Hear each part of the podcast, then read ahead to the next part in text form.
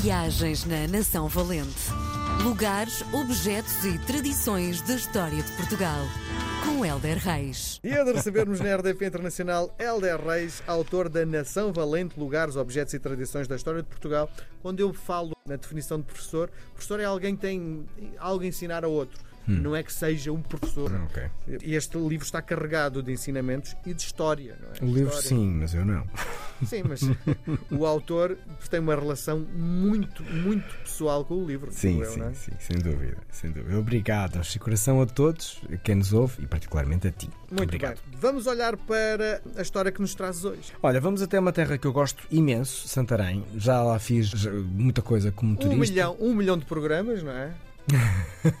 Santarém é sopa da pedra também, não é? É, Santarém. é por ali, sim. Sim. Tudo acontece por lá, há há muita coisa a fazer, é uma terra lindíssima, gente muito simpática, é a capital do gótico, é um sítio onde eu, eu como turista ou como profissional de, de televisão, tudo que eu fiz lá é maravilhoso e saboroso. E depois, arquitetonicamente, eu gosto imenso do gótico, deve ser dos estilos que eu mais gosto. O gótico e o românico, gosto, gosto muito pela simplicidade, pelo despojo, é muito bonito. Então, gostos à parte, vou-vos falar de uma icónica torre que, que quem vai a Santarém tem de a conhecer e olhar para ela e parar a olhar para ela, que é importante nós às vezes visitarmos os sítios com a cabeça a olhar para cima e não olhar para os pés, se bem que às vezes também vale a pena, não é? Bom, eh, chama-se Torre Gótica das Cabaças. Esta história é mesmo um disse que disse, porque eu acho que é a menos oficial delas, mas para mim tornou-se das mais interessantes.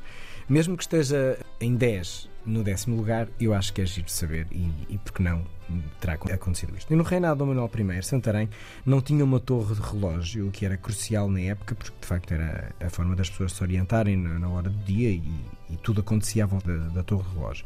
E diz-se que a povoação então pediu uma ao Sr. Rei e ele concedeu. E foram nomeados oito homens que haveriam de supervisionar a obra e fazer com que ela acontecesse. Oito para uma torre. A verdade é que quando ela acabou, o rei não gostou da torre. E eu, eu li que no dia da inauguração, eu acho que isto é mesmo.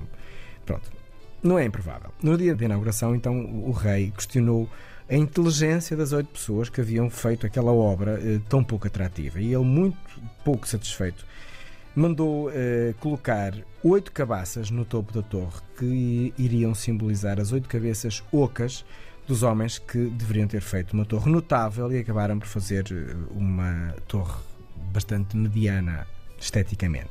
O facto é que há, há males que vêm por bem eh, e acabou por se tornar um- numa torre de relógio com 22 metros, faz-se sentir e ver, e um espaço dedicadíssimo ao tempo. E ela tem, tem oito peças de cerâmica em forma de cabaça que eh, têm um objetivo, que é criar a ressonância do som.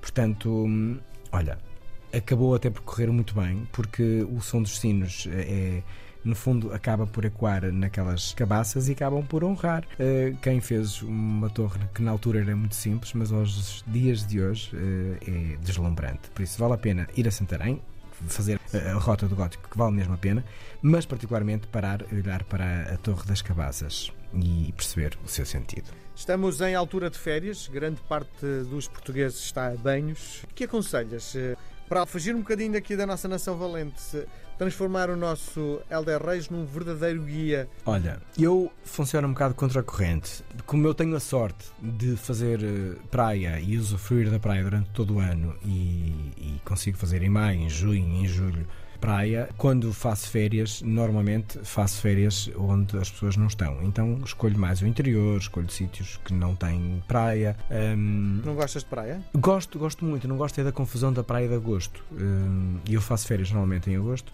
e então não é bom. Se fosse em junho até era diferente, e, e sim.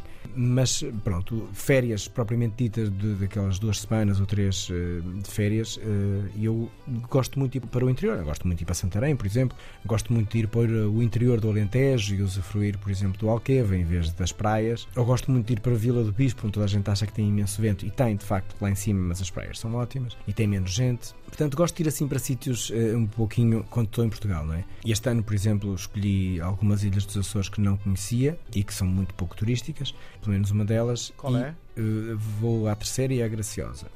E a terceira, pronto, obviamente que é uma ilha muito mais turística, mas a Graciosa não é. Ah, eu já as conheci em trabalho, a terceira conheci também em turismo, mas vou repetir. A Graciosa só conheci na ótica de, de trabalho e eu, quando vou trabalhar, usufruo muito pouco. E, mas se gostar, lá está, eu tomo nota para, olha, eu vou voltar aqui. Por isso, a minha sugestão de férias é fugir sempre das confusões, filas de trânsito, não há sítio para estacionar, uh, praias a abarrotar de gente. Não, não é.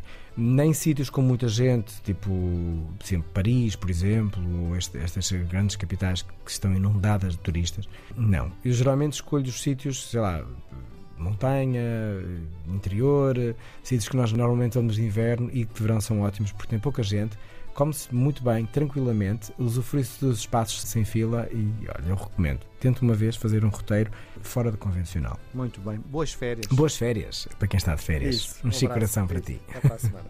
Viagens na Nação Valente. Lugares, objetos e tradições da história de Portugal. Com Helder Reis.